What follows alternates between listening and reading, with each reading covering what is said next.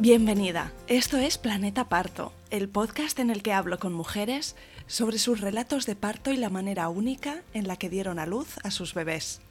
Aquí vas a descubrir un mundo de relatos positivos y empoderadores sobre el parto. Yo soy tu anfitriona, Isabel Anthony, mamá de tres niños y activista a favor del parto respetado. Acompáñame cada semana y escucha relatos emocionantes, conmovedores e informativos que te ayudarán a conocer y vivir el parto de otra manera.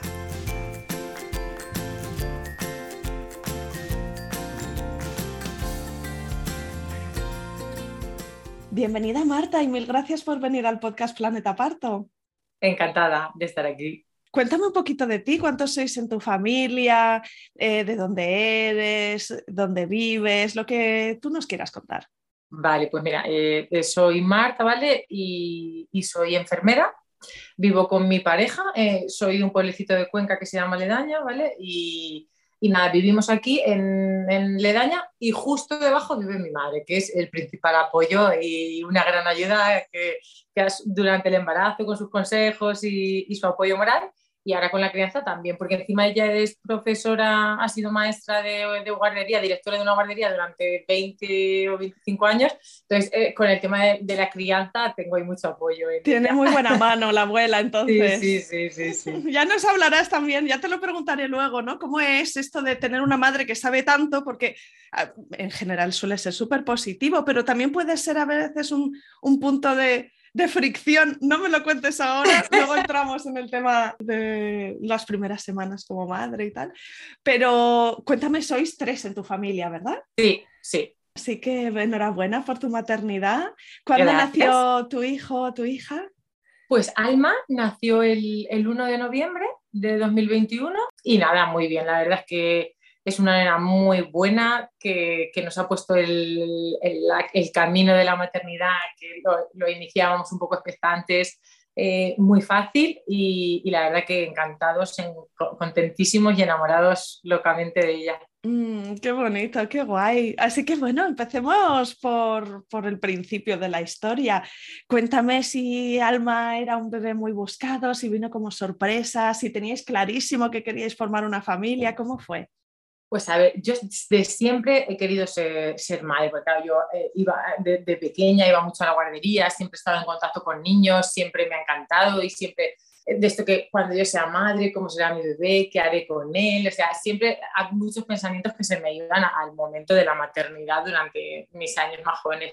Entonces, sí, sí, siempre he tenido claro, claro que quería ser madre, pero también tenía claro que no quería ser madre pronto quería disfrutar de la juventud y, de, los años eh, jóvenes y, entonces no, sabía que cuando llegara el momento lo iba a sentir, lo íbamos a saber. Mi pareja sí que tenía, o sea, nosotros que llevamos ya 12 años juntos y, y entonces él sí que me insinuaba como que quería ser padre pronto, que no quería esperarse mucho tiempo, pero bueno, que respetaba mi decisión y que era una cosa consensuada entre los dos y tal. Y, claro, pues vino la pandemia, o sea, nosotros nos casamos hace cuatro años, justamente ayer, y, entonces, claro, vino la pandemia, nosotros somos muy viajeros, entonces queríamos disfrutar unos años de poder viajar mucho hasta que ya nos metiéramos en el mundo de la maternidad, que sí que es verdad que, que, siendo mamá se puede viajar, que es verdad que yo cuando viajaba veía mamás con bebés en vuelos de 10 y 11 horas y yo decía, madre mía, tal, pero y, tenía muy claro que cuando fuera mamá quería viajar con ellos, pero sí que es verdad que los dos, tres primeros años es, complicado por la logística, por todo lo que llevan consigo y, y, todo. Entonces, pues eso, sabíamos que una vez que fuéramos padres iba a ser más complicado.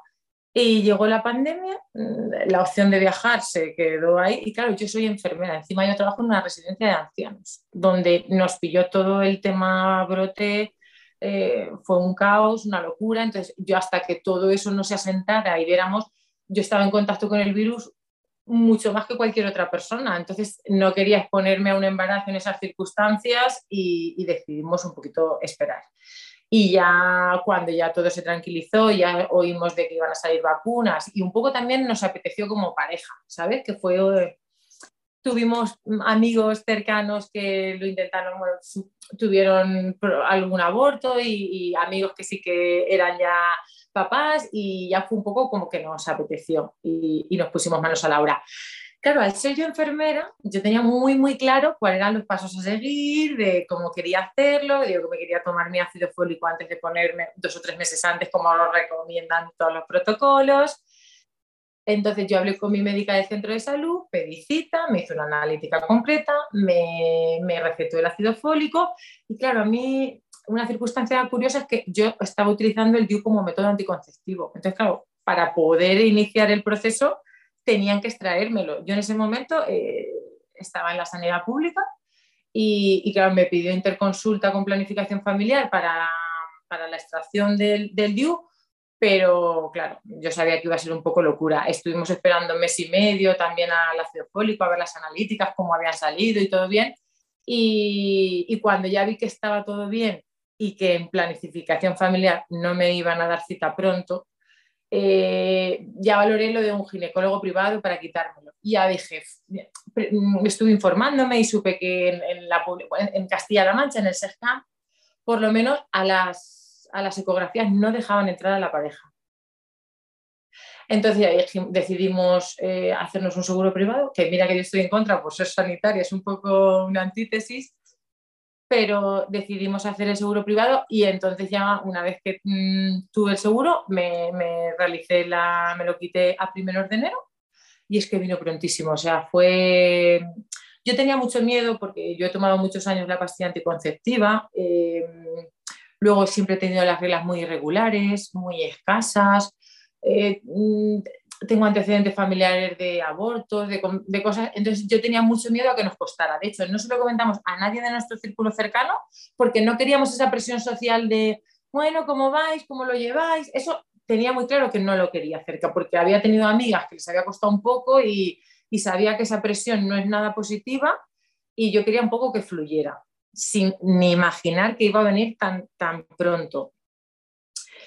Y, nada, a finales de enero tuve un pequeño... Claro, una vez que te quitan el DIU, se produce una deprivación hormonal, entonces se produce un sangrado súper abundante.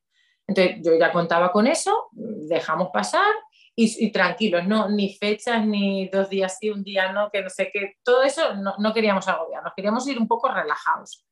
Y, y, nada, pues fueron pasando los días tranquilamente y a finales de enero hice un pequeño manchado sin yo darle ninguna importancia porque ya te digo, como yo eran mis reglas muy escasas, pero no a ese nivel. Y ya llegó febrero y un poco como que eh, estábamos expectantes a que me bajara la regla por primera vez oficial para ya ver cuándo ovulaba, ver cómo estaba todo el proceso y todo eso. De hecho, em, a principios de marzo tenía cita para hacerme el láser y, antes de, tenía claro que antes de ir a hacerme el láser me quería hacer un test de embarazo para asegurarme de que no estaba embarazada. Y, entonces estuvimos mirando y había una opción en, en, Amazon de comprar tiras de ovulación y, y, venían 10 test de embarazo. Y digo, bueno, pues compro las tiras porque pensando que me iba a costar mucho, no sabía si iba a ovular el día 14, y digo, compramos las tiras, las dejamos ahí para...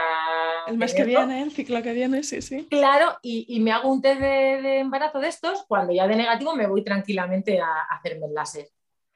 Pues en, en febrero, súper curioso, eh, hubo tres días que de repente eh, me despierto por la noche a las 3, a las 5 y a las 7 de la mañana sin sed, sin ganas de ir al baño, nada, solo que me despertaba y me volví a ver a la noche siguiente otra vez, en, esa franja horaria de 3, 5 y 7, y a la noche siguiente otra vez.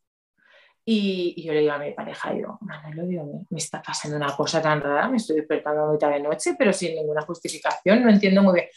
Digo, a ver si voy a estar embarazada. ¿Cómo vas a estar embarazada? Si acabamos de empezar, no sé qué, digo, no sé qué, me, te lo juro que yo esto no me va a pasar en la vida, es algo muy raro. noto algo diferente en el cuerpo. Claro, y a finales de febrero empecé a notar los síntomas premenstruales, pues el pecho hinchado, un poco más.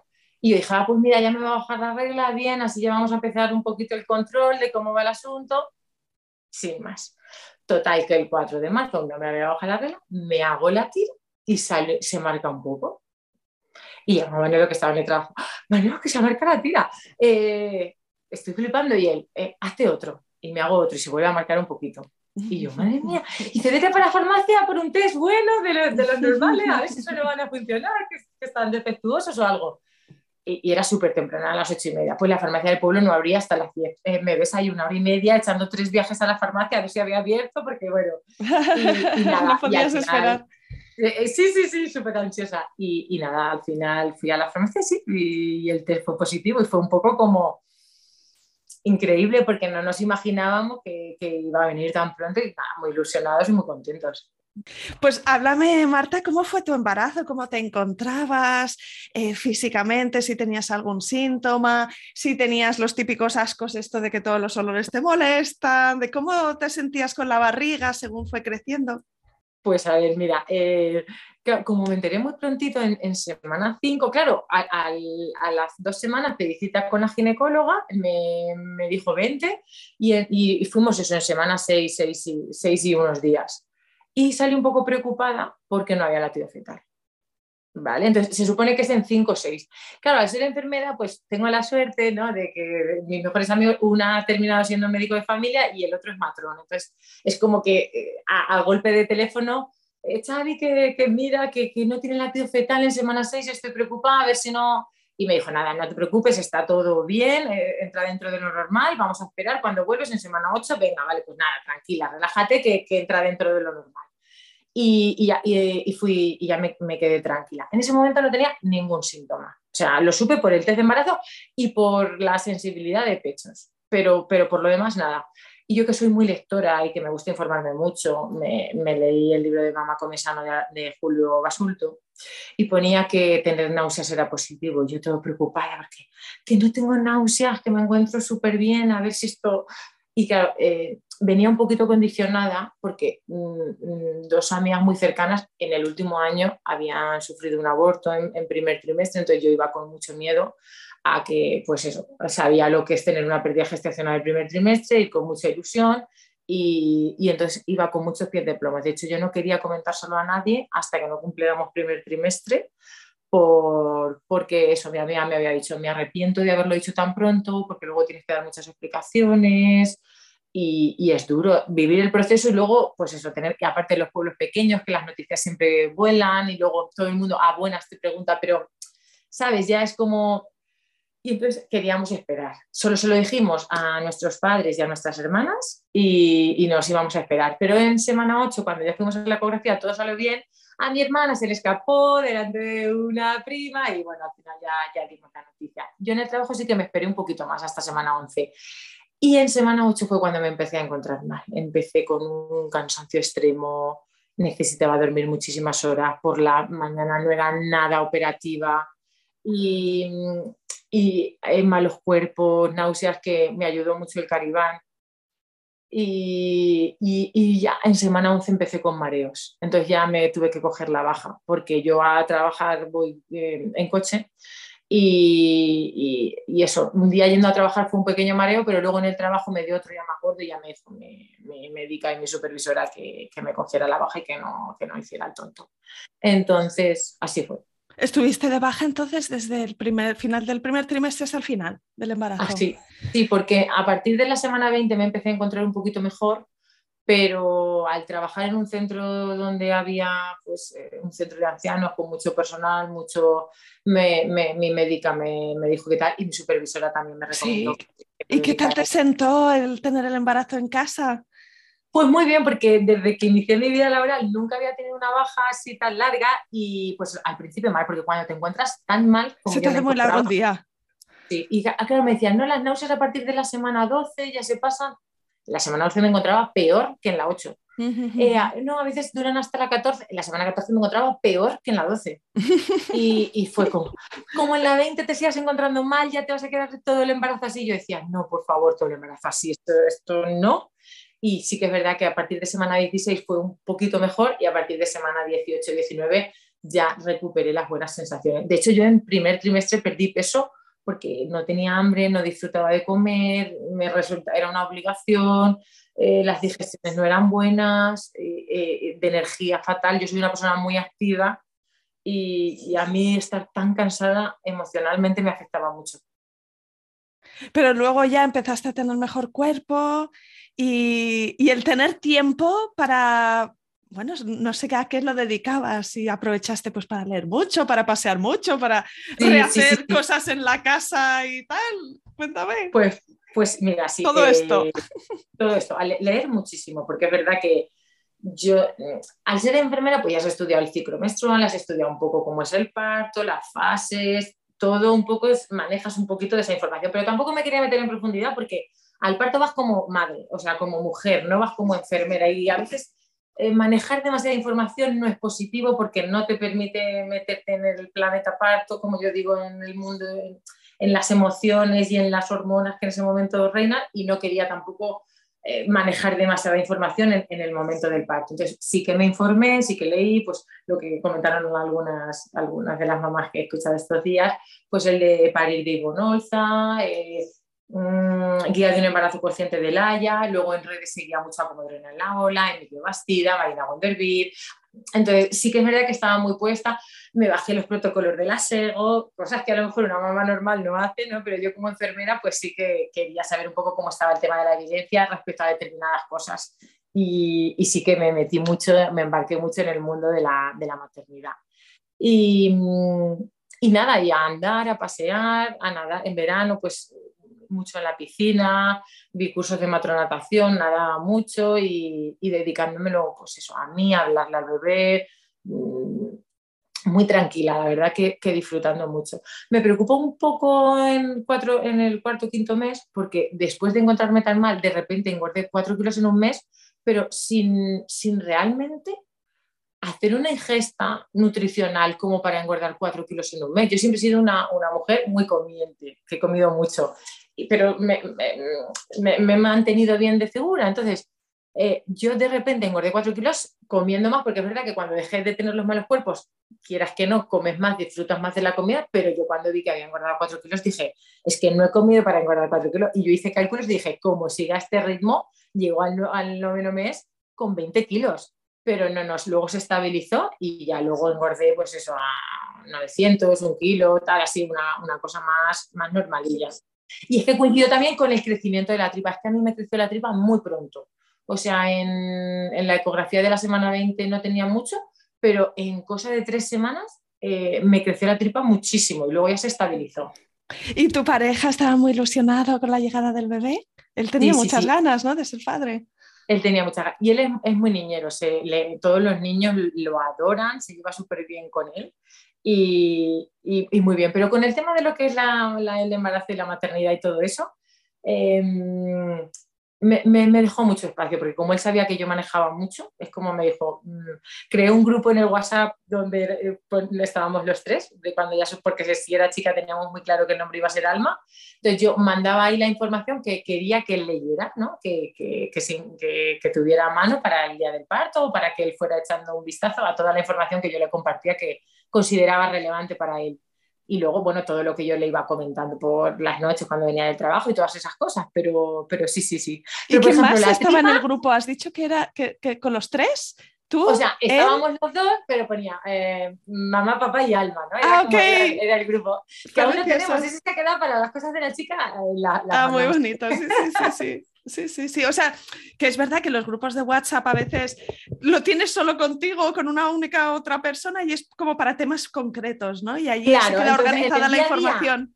nos hablábamos de manera privada, pero para cosas relacionadas con, con el bebé. Mm, qué buena idea. Sí, sí. Muy bien. Vale, y entonces, bueno, los, hicisteis, supongo, una parte del seguimiento con la mutua para que te pudiera acompañar también él. Em, cuéntame tus intenciones de cara al parto, ¿cuáles eran?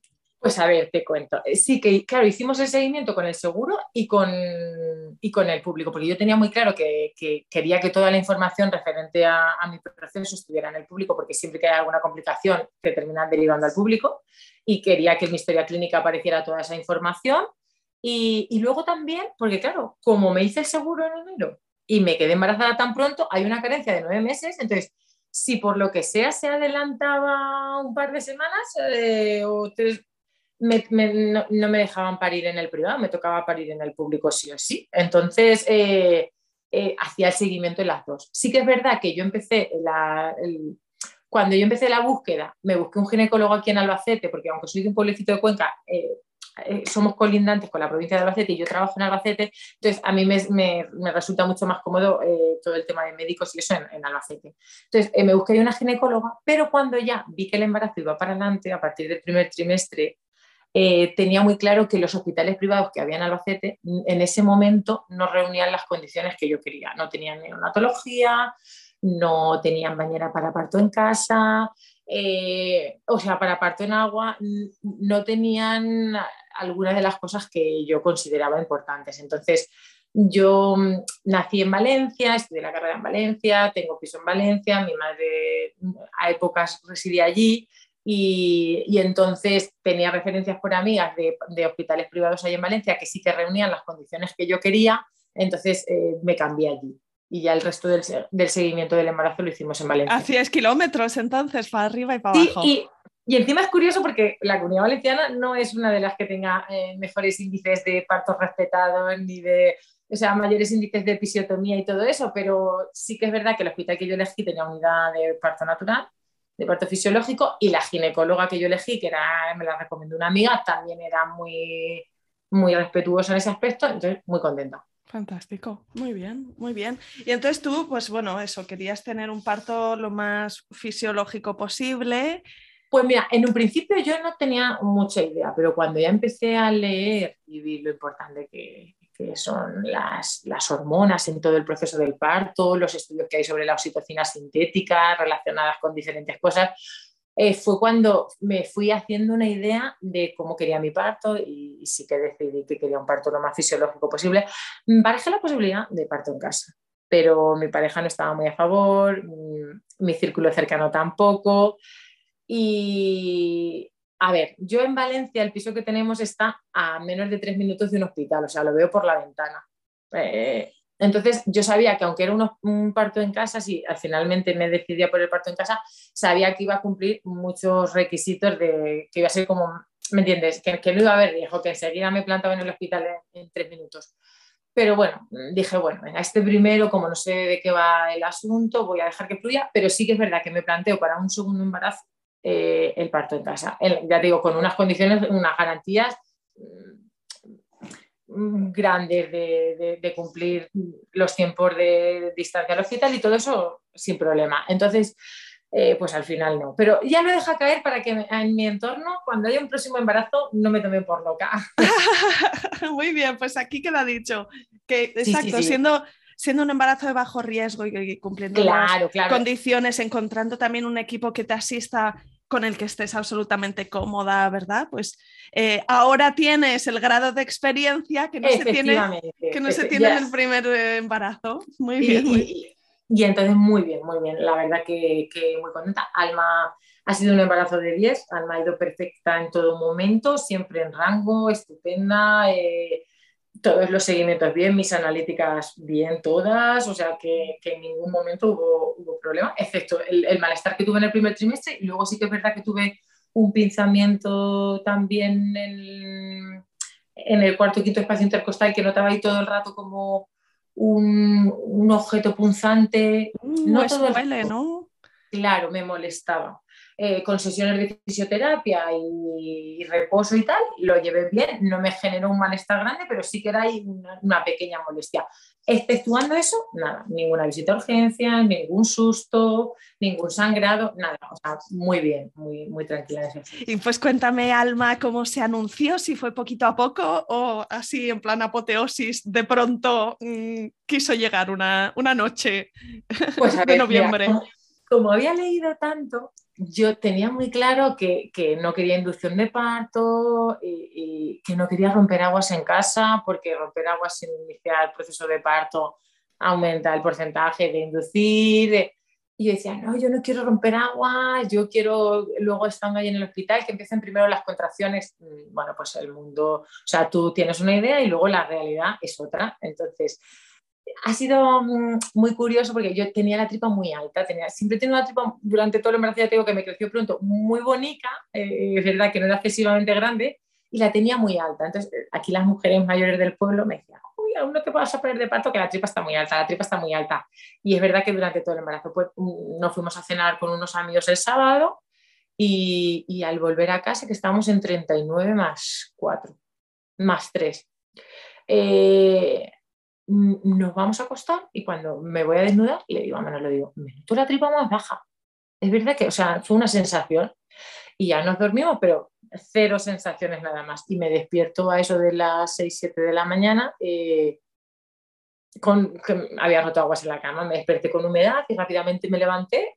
Y es que me estoy meando, no, pero y ya vi que me, que me caía por la pierna un poquito de líquido y, rápidamente no, no, notaste la rotura porque a veces pues, se puede notar como, como un pop así, mm, tal, pero lo, lo, primero que notaste fue la humedad. Y claro, o sea, a mí me despertó la humedad. Aparte, dormí bien, no es que dices, no, eh, he dormido mal. No, no, no, yo dormí bien todo el embarazo. Y, y, y ya, me despertó la humedad. Ok. Y, y nada, entonces, eh, muy tranquila, yo ya me había leído otras cosas, que, que cuando rompes aguas... Eh, no hay que, alarmarse. Claro que no hay que, pero despacio, entonces recogí que había cosas, me faltaba por organizar, vacié la nevera, no sé qué, y ya cuando había pasado un rato, me duché y ya desperté a Manolo. Y me preocupé un poco porque no, no la sentía. Y, eh, el líquido era claro, no olía mal, todo estaba bien, pero no la sentía. Me tomé, me comí unas galletitas de, porque dicen que comieras algo dulce para ver si la sentía, pero sí que es verdad que, que el, mm, alma de normal por las mañanas no se movía, se empezaba a mover mucho por las tardes y por las noches. Entonces entraba dentro de su ciclo de, su ciclo de movimiento normal, entonces tampoco me preocupé en exceso. Pero ya, mi, marido enseguida bajó a despertar a mi madre y mi madre a mi tía que vive al lado, entonces se montó aquí y, y lo llevan al hospital, y lo llevan al hospital. Y yo digo, mira, estoy yo aquí tranquila, no me hagáis segregar adrenalina, que estoy yo aquí con mi ciclo de situación y no quiero que nadie venga a alterármelo. Y, y, ya terminamos de preparar las cosas y nos fuimos. Pensando que íbamos a ir al hospital, me iban a decir que había roto, pero que me iban a dejar irme a casa a, a dilatar allí tranquilamente. ¿Y ibas a Albacete, a Cuenca ah, o a Valencia? No, a Valencia, Valencia. Estábamos en teníamos una hora y veinte, una hora y veinticinco de viaje hasta el hospital. Nada, nos sentamos en el coche y en cuanto me senté y me relajé un poco, empecé a notarla. Entonces ya iba como muy tranquila, al saber que ya estaba bien. Eh, Notabas a, la niña, pero no tenías ninguna contracción. No, nada, cero. Y yo eso un poco me preocupaba porque yo digo, mm, mm, yo quiero que esto se ponga, se anime y sea un parto activo, porque si no, yo sé que a, las 16, 18, 24 horas te lo provocan, sí o sí. Entonces, eh, nada, eso, llegamos al hospital, me valoró, me dijo que, que, estaba dilatada solo de un centímetro y que me dejaba ingresada por protocolo, que me subían a la habitación y que, que, no me preocupara, que las horas que necesitara, y que si no a lo largo de la noche o al día siguiente por la mañana, que ya veríamos cómo actuábamos. ¿vale? Yo sí que es verdad que un poco pilla, como me sabía un poco el protocolo y sabía que si no a las 18 horas, yo rompí la bolsa a las 6 y media de la mañana, pero yo llegué allí a las 11 y le dije que había roto la bolsa a las 10 y me guardé esas cuatro horas de margen para que no me pusieran el antibiótico intravenoso. ¿Vale? Pero era una mentira piadosa y, y chiquitita. Em, y nada, y, ya monté mi instalación porque yo quería aromaterapia, Em, eh, oscuridad, la pelota, me había hecho una playlist de música relajante para el parto y fue como que me preparé todo, organicé todo, porque yo soy muy maniática del orden, entonces deshice la maleta, organicé todo bien y cuando ya me relajé, me concentré y entonces empezaron las contracciones.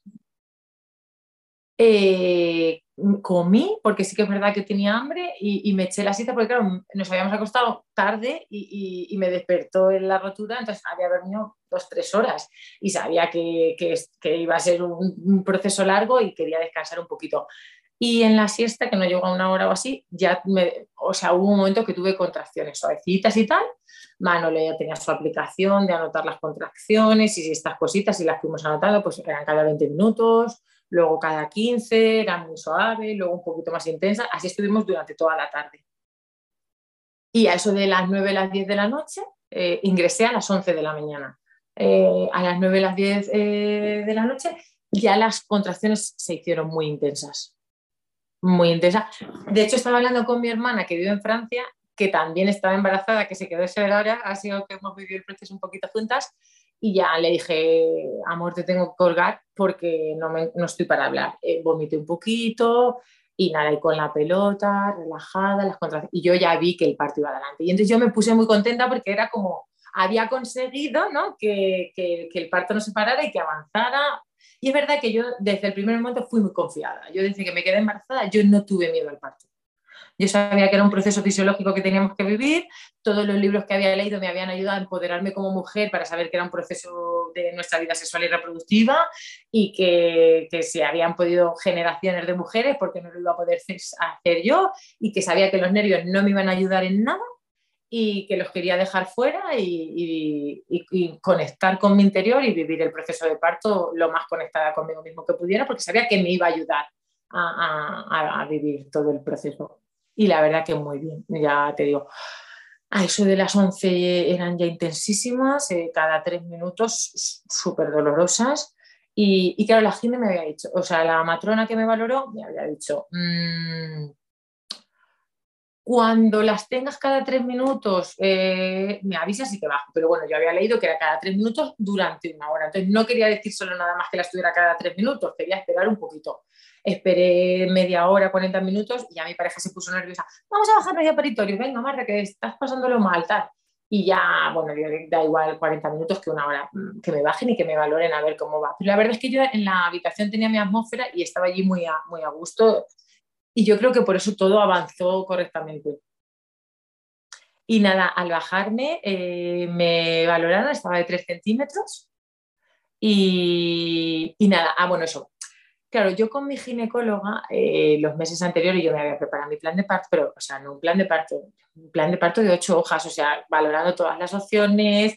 Eh, yo hablé con mi ginecóloga los meses de antes, eh, lo leímos juntas, que sí que es verdad que a mí me pasó un poco que la ginecóloga a la que fui me la habían recomendado, eh, mi, mi, amiga estaba encantada y, y yo con ella eh, la, la, consideraba, o sea, la veía muy profesional, pero como que no habíamos desarrollado eh, ese feeling. De hecho, en verano ella se fue de baja y me vino una ginecóloga sustituta que en solo una consulta es como que, que había mucho más buen rollo entre nosotras o, o me resultó más cercana. Y, me planteé, hablé con Manolo y digo, me, me cambio de ginecóloga tal, aunque con María estoy contenta, no sé qué. Y, y, al final, no sé por qué, decidí que no, que me quería quedar con ella. Aunque no había sido cercana, yo sabía que era buena. Y le planteé el plan de parto, todas mis dudas. Venga, Marta, ¿qué te pasa? Cuéntame, ¿cómo lo ves? Y, y nada, ya, ella leyó mi plan de parto, sabía cómo yo quería las cosas. Y porque, mira, claro, en un principio no quería hacerme la prueba del estreptococo. Y me dijo, háztela, porque si no aquí los, los pediatras son muy tiquismiquis si no te haces el estreptococo. Y, y, y, entonces hubo concesiones, ¿no? Ella me dijo unas cosas y otras y al final eh, llegamos a un acuerdo y la verdad el estreptococo fue negativo, ya me relajé. Y, y nada, y muy bien. Y justamente ella estaba allí, no, no, la tuvieron que llamar por mí, estaba asistiendo a otra, a otra, a otra mamá. Y cuando terminó, justo ya entró conmigo. Yo estaba de 3 centímetros y yo como opción había elegido eh, los idonitros, ¿vale?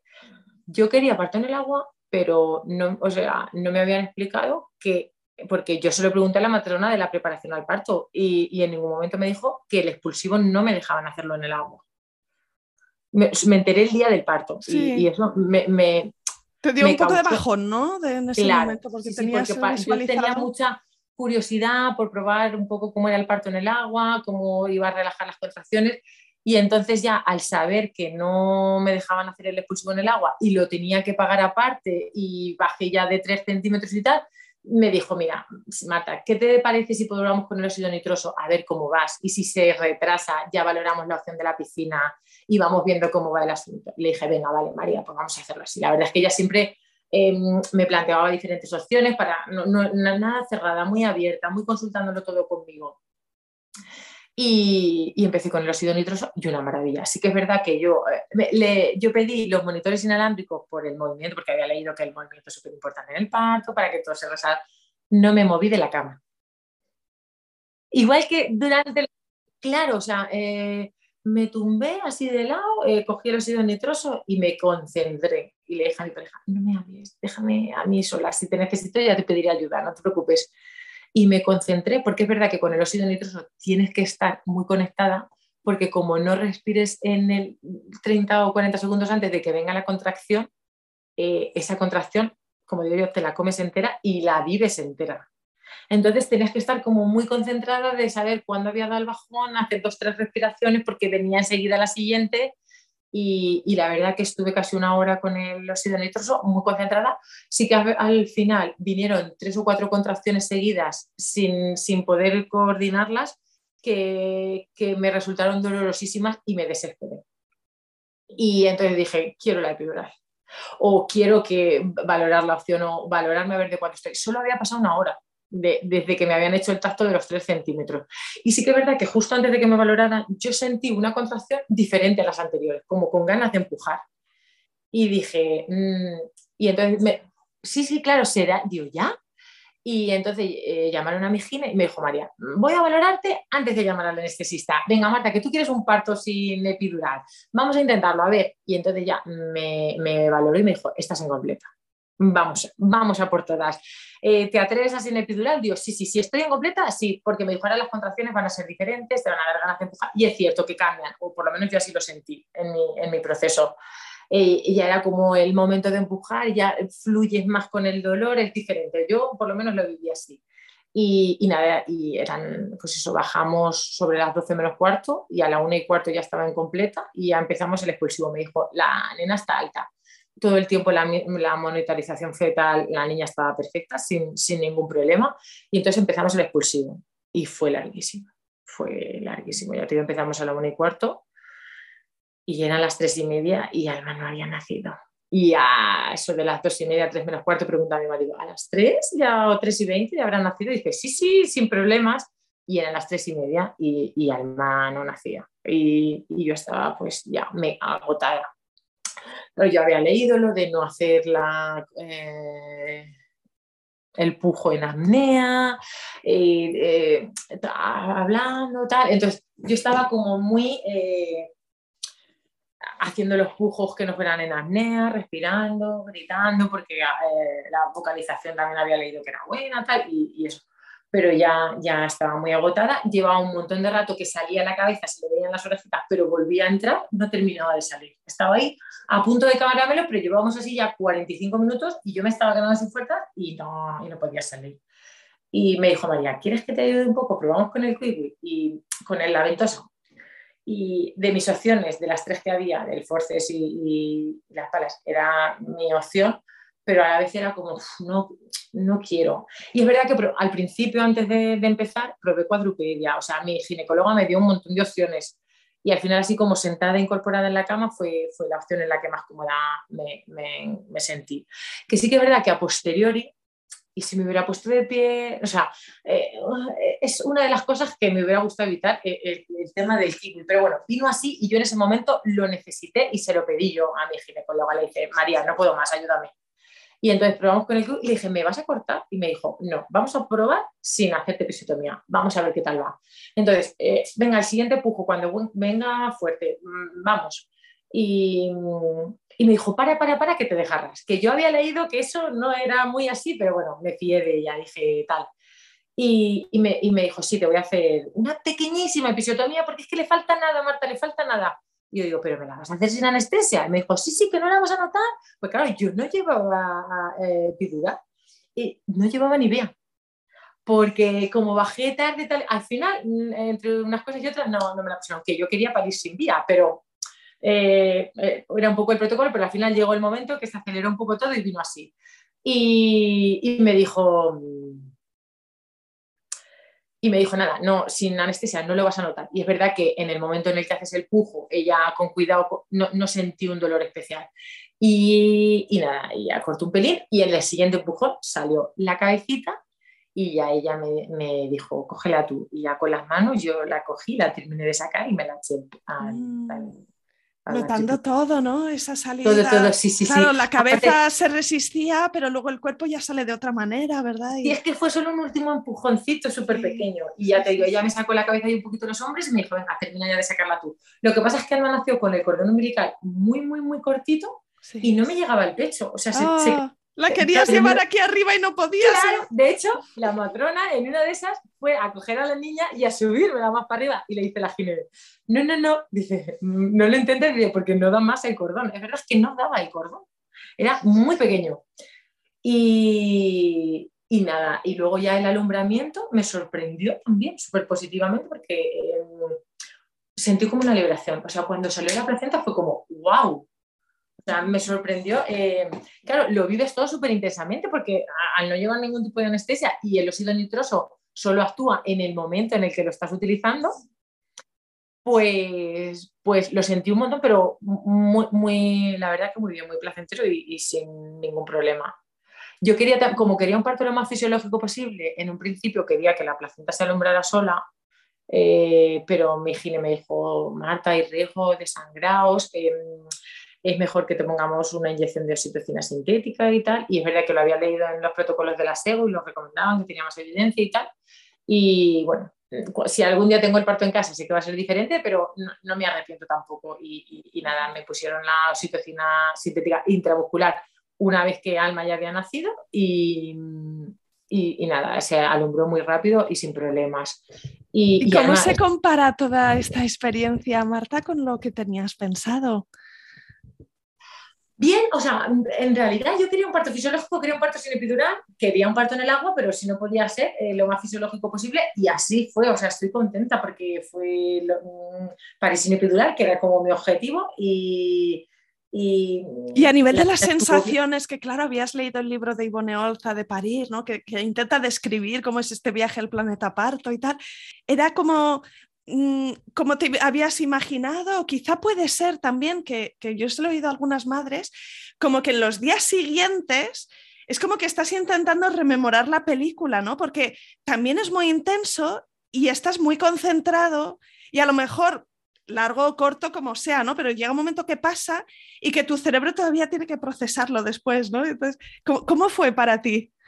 Y, y, mira que yo, o sea, hago valoración, yo estoy súper contenta de cómo fue mi parto, de, la atención de mi ginecóloga, que fue súper paciente, súper cariñosa. O sea, igual que te he dicho que durante el proceso había tenido dudas, luego el, el, día del parto descubrí que, que, mi instinto me había dicho que no cambiara de ginecóloga porque tenía que ser con ella y no me arrepiento para nada porque, ya te digo, o sea, al terminar fue como, la amo, o sea, me sentí súper acompañada, súper respetada súper consultada, eh, encantadora, encantadora, ya te digo. Y, el kiwi fue porque yo se lo pedí, o sea, fue algo que le dije, María, ayúdamelo, sácamela.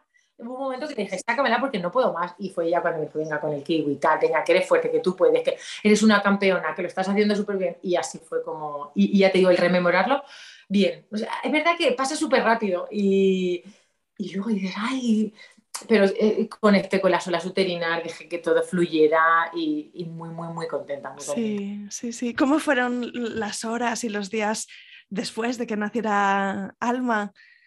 Pues igual que había leído mucho del embarazo, también había leído mucho de la estancia. Me había leído el libro de Alba Padro, había leído el libro de Carlos González, o sea, había leído mucho. Y, ¿Te hacía ilusión la lactancia materna? Sí, sí, sí, sí, clarísimo, clarísimo. O sea, lo, tenía muy claro. Mi, mi, madre nos dio a mi hermana y a mi pecho durante dos, tres años y yo tenía, mi familia por suerte también ha sido muy pro lactancia materna y todas mis primas han dado pecho el tiempo que han podido y yo quería también que fuera la estancia materna, lo tenía muy claro, o sea, iba a luchar como una jabata, pero tampoco me quería obsesionar, o sea, yo llevaba mi cesta de cómo quería que fuera mi parto, pero valoraba que podían haber otras opciones y, iba abierta a todas las posibilidades, aunque con las ideas claras. Que es verdad que yo es una de las cosas de las que reivindico y que me da cuenta estando embarazada, que es que veo a muchas mamás eh, muy desconectadas con el proceso del parto, ¿vale? Que yo soy enfermera, entonces a mí es como que todo me resuena mucho y, y me, y siento mucha curiosidad por todo esto, pero que, no leen, que no se informan y que van un poco a, a, ver qué pasa allí. Entonces yo no, yo quería ir como con mucha información, sabiéndolo todo eh, y, tal. Entonces, pero bueno, y bien, y la lactancia, eh, pues eso, yo tenía muy claro que quería, pero es verdad que Alma nació un 1 de noviembre, que era festivo, que era de madrugada a las 4 menos 20, y, claro, todo ese día eh, era festivo. Hasta el martes no abrían las farmacias pues para mí la lactancia fue dolorosísima. O sea, el, primer día yo sentía... A, mí me sorprendió mucho porque Alma, eh, bueno, hicimos el pinzamiento óptimo del cordón, ¿vale? Cuando ya se quedó blanco lo cortaba y yo intenté enganchármelo al pecho y Alma no hacía por engancharse al pecho. A mí eso me, llamó la atención porque yo lo intenté mucho, pues había lo de la impronta, lo de... Y, y ya dije, bueno, no me voy a obsesionar. Y yo, como no había salido anestesiada, que, se supone que el bebé nace más reactivo cuando no hay anestesia epidural, yo decía, ¿por qué Alma no quiere engancharse tal? Y bueno, no, tampoco me quise obsesionar, dejé pasar las horas y, lo intenté varias veces y, y, cuando se enganchaba era yo como mil agujas ahí en el pezón. Es verdad que se me hizo un, durante el embarazo me creció un pezón muy grande y, yo no sé si es que su boquita era muy pequeña a, proporción del tamaño de mi pezón, pero me resultaba dolorosísimo. Mm. Decías que las farmacias estaban cerradas, pero ¿para qué necesitas? Porque buscabas una pezonera, quizá una protección.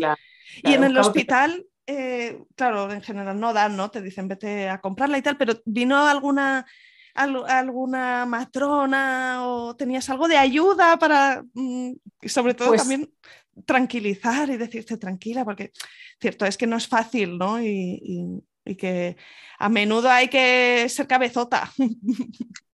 Pues a ver, eh, sí que es verdad que esa es una de las... Igual que en el hospital, eh, tanto por la matrona del paritorio como por la gine, muy contenta, sí que es verdad que en planta eh, la atención hacia nosotros muy bien, pero no me sentí nada apoyada con la lactancia materna. Mm. Sí que hubo una enfermera de las del turno que vino a... A ver, ¿qué tal estabas? ¿Qué tal iba? claro, yo les pedí ayuda porque yo el agarre, yo sabía que el agarre no estaba siendo correcto, porque el dolor que yo sentía, claro, eso no estaba yendo bien. Y claro, al principio un bebé tan pequeño, la mamá, eh, con una mano o con una y media, porque la otra está medio sujetando al bebé, yo no, no, no me veía mañosa para poder hacerlo, entonces les pedí ayuda. Y sí que es verdad que una de las veces vino una enfermera, que creo que no era matrona, creo que era la enfermera de planta, que sí que me ayudó un poco con el agarre y conseguí que mamara sin que el agarre fuera muy doloroso, pero aún así tampoco era cero dolor en ningún momento eh, alcancé el, momento de que fuera placentero o normal, pero por lo menos no era tan doloroso como cuando lo intentaba yo sola.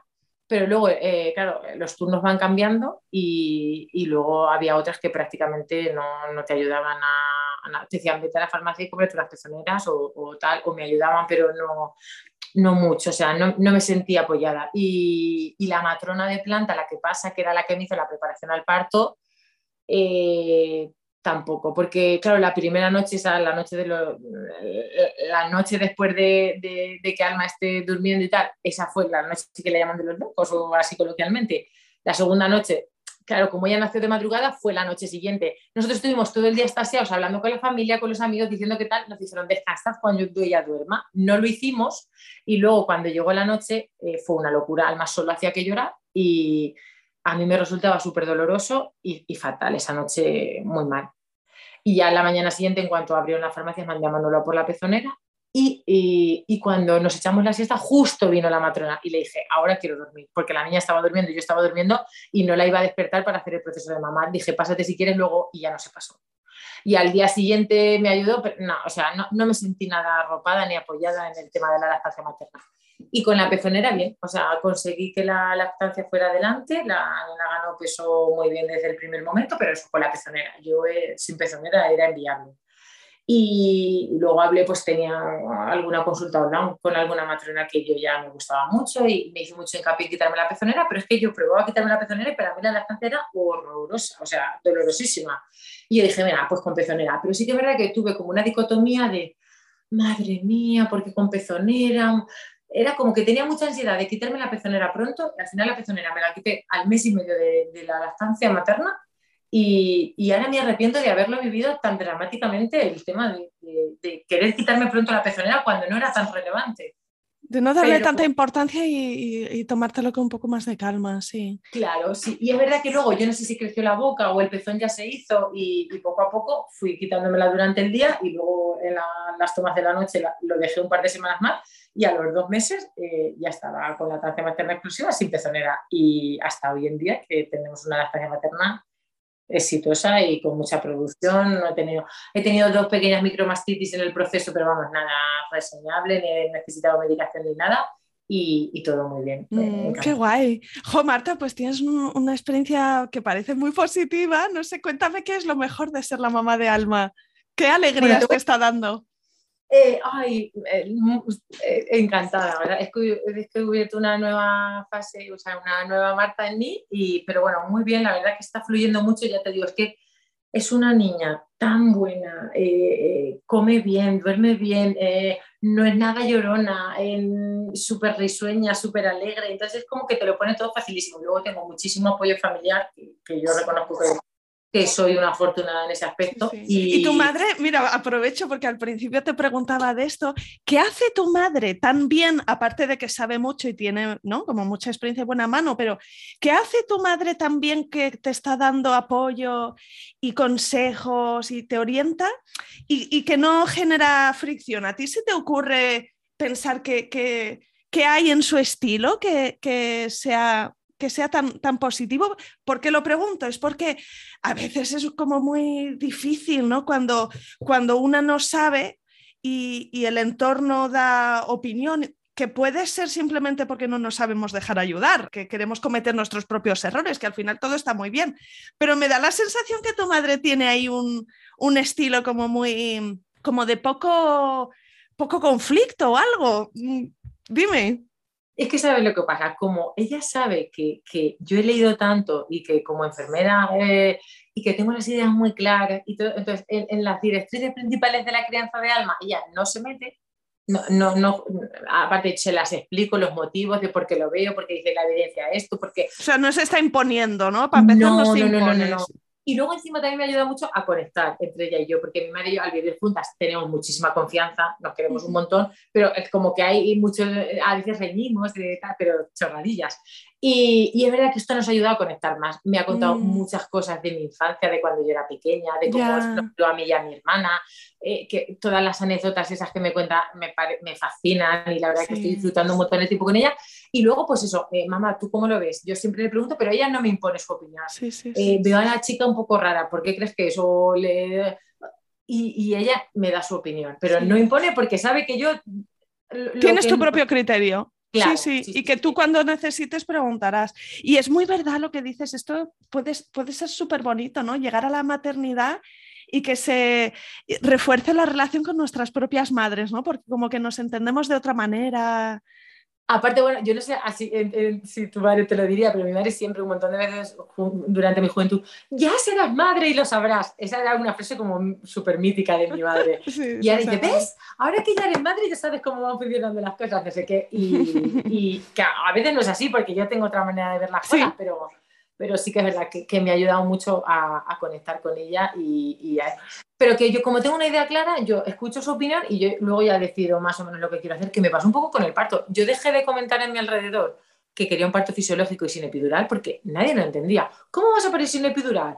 ¿Qué necesidad tienes de pasar dolor? Y lo vivían, o sea, y, a veces, según el tipo de persona que sea y las ganas que tenga de escuchar y de abrir su mente, pues le explicas tu perspectiva, tu manera de cómo ves el parto fisiológico, que no es sufrir por sufrir, que hay una diferencia entre el sufrimiento y el dolor, que el dolor es fisiológico, ¿no? Y, y entonces hay gente a la que te parabas a explicárselo, pero luego había mucha gente a la que no. Y ya llega un momento en que decides no explicar cómo quieres que sea tu parto porque solo te genera que tener que dar un montón de explicaciones respecto a una perspectiva del parto que hoy en día no, no se escucha mucho. Ni y, y, por un parte yo quería ser activista de, una manera diferente de parir, de no, llegar al hospital y pedir la epidural, de que hay otra manera de vivirlo, de conectar con el cuerpo, de vivir las olas las, las olas uterinas, y, pero pues eso, no, no, siempre, no siempre es así. Pero bueno, bien.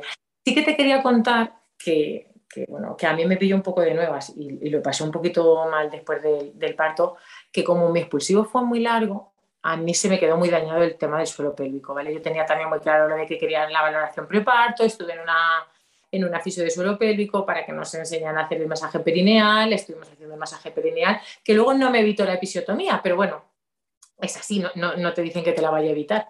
Y, yo hice como mis ejercicios y tal, y, y, luego se me quedó muy debilitada. De hecho, me dijeron que si no lo trabajaba podía haber riesgo de prolapso, y, me quedé como... Y entonces eh, tuve que estar dos veces por semana, una vez que pasó la cuarentena, yendo al Albacete, a una fisio de suelo pélvico, a la rehabilitación, haciendo los ejercicios, y sí que me generó eh, mal río porque no estaba preparada para, para, vivir ese proceso. O sea, me pilló un poco, es de las cosas que más me afectó en el posparto. Pues yo tenía una prima que por culpa de una mala recuperación posparto tiene pérdidas de orina ya con una edad bastante adulta y entonces yo no quería que me pasara eso. Entonces estaba como muy que no me pase, que, que me recupere bien, que todo se quede bien. Y, y, es verdad que a veces es un poco el gran olvidado. Y yo quiero hacer un poco eh, activismo también porque las mujeres eh, se hagan una valoración del, suelo pélvico postparto, porque yo, por ejemplo, con mis primas ninguna ha sido valoración del suelo pélvico ni antes ni después del parto y, y lo considero súper importante. Sí, jo, pues es súper buen consejo esto que mencionas, porque es una de esas áreas en las que nos, nos, nos es importante recuperarnos a nosotras mismas, ¿no? Porque en el embarazo, quieras que no, o sea, aunque no cueste muchísimo, pero tienes que llevar un estilo de vida sano y tal, y ya te beneficia a ti también, pero bueno, que lo haces también porque estás embarazada y por el bebé. Luego, si das lactancia, más de lo mismo, es una entrega enorme, ¿no? Aparte de lo que comes y lo que bebes y lo que dejas de comer y de beber, es que eh, son muchas horas cada día, ¿no? Y de que al final tú eres la creación de alimento para tu bebé, todo ese tiempo que estás dando lactancia y mucha entrega. Y, y y, y, progresivamente, pues tu cuerpo como que se va recolocando, ¿no? Pues si has tenido episiotomía o desgarro, esos puntitos se curan, la barriga va mm, disminuyendo. Tal. El suelo pélvico es una parte súper importante y eso que mencionas de que es el gran olvidado, yo tengo que decir que yo hasta después de ser mamá, creo que no había oído hablar nunca del suelo pélvico. Ahora creo que es otra cosa, que si lo pones en Instagram así en, en plan el hashtag y tal, seguro que salen muchas cosas. Pero sí, hay que estar ya, pendiente. Y, sí, y, con, hay un montón de fisios especialistas ya que se están eso, especialmente en el tema del suelo pélvico. Y yo, mira, a, a, tengo a dos amigas que han vivido también el proceso del embarazo conmigo y y, y, les he regalado la valoración postparto del suelo pélvico. Oh, qué buena, qué buena amiga, no sí, voy a sí. regalar nada porque va a tener 800.000 regalos y yo os quiero cuidar a vosotras. Sí, y, es calidad de vida para, para el largo plazo, para, para nosotras mismas, sí, qué buena idea. Y, pues ahí queda como sugerencia, ¿no? Regalar un, un, una valoración de suelo pélvico, qué buena idea, me encanta. pues no sé, Marta, no sé si hay alguna otra cosa que quisieras mencionar que tenías así como nota mental antes de que nos despidamos. Nada, eh, ya no sé, la verdad que he estado muy a gusto contigo, Isa, eh, hablando y espero que, que, a otras mujeres mm, les sirva un poco como mi experiencia, por lo menos para tenerla ahí, que luego cada mujer, eh, hay mil maneras de vivir el parto, hay mil elecciones que hacer en, durante tu embarazo y tu parto y que cada una lo viva como ella quiera y, y que, que, no tenga miedo, no tenga miedo a, a vivir el parto como, como ella quiere. Si tú quieres de las que no quieres sufrir dolor, pues adelante, es maravilloso. Yo quería intentar conectar con mi interior, con mi parte mamífera y, vivirlo de la manera más intensa posible. Y no me arrepiento, eh, la verdad que, que, muy contenta. Y, y, nada, pues eso, que, que, encantada de haber estado aquí contigo y que, que sí, que yo haría un alegato porque, porque vayamos al parto más informadas, porque sí que es verdad que, que, el tema de la violencia obstétrica y, y, de que nos infantilicen en los partos y todo eso viene un poco porque nosotras lo permitimos porque llegamos a los partos casi sin, sin información. Yo abogo porque, la, porque las mamás lean, nos informen, aunque ya no sea leyendo tu libro, siguiendo unas cuantas cuentas de Instagram que estén bastante actualizadas y haciendo tu plan de parto, eh, sabiendo un poco ¿no? las diferentes partes y para ir más empoderadas y para recuperar un área que es nuestra y, en las que nos tienen que, o sea, nos apoyan, nos asesoran, nos ayudan, pero es algo nuestro con nuestro bebé y, y que no nos roben eso, porque eh, yo, según lo que había leído con Ivonne y, tal, eh, muchas depresiones postparto vienen porque como nos roban el proceso y, nos, nos, nos sentimos agredidas, nos sentimos menospreciadas, nos sentimos no escuchadas, nos genera unas malas sensaciones, que el, el posparto es un bombazo hormonal ya súper, potente, si le añades eso, que ya, yo he tenido un parto bonito y aún así le he dado vueltas mil veces a cómo fue mi parto, si tienes un parto en el que no sientes que fue bonito, eh, se junta todo para, para, que las cosas vayan mal. Entonces, yo recomiendo eso. Hay. Y es verdad que yo, yo tuve los siete meses para poder dedicármelo a mí, para poder leer, y, yo sí que hay otras mamás que por circunstancias, no por los diferentes trabajos o por no tienen ese tiempo, o mamás que ya tienen un bebé que es como mucho más difícil, ¿no? Conectar con el embarazo, con el segundo embarazo, por, por lo que me han comentado amigas, pero hay que intentarlo, sacar un, y conectar y ir más informadas para que, para que recuperemos ese poder que es nuestro.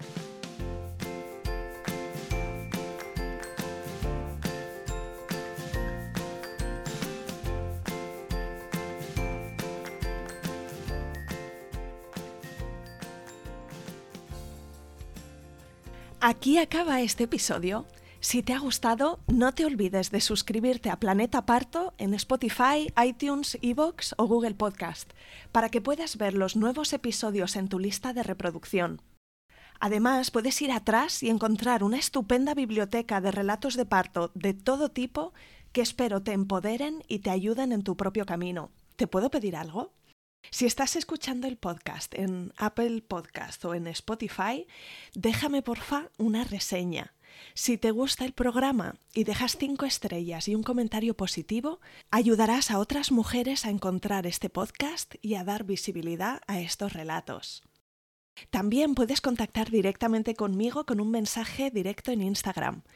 Me encantará si me escribes y me cuentas qué sensaciones evoca en ti este podcast, qué es lo que más te gusta del programa o qué episodios recuerdas especialmente. Me gustará mucho saber quién eres tú que estás al otro lado.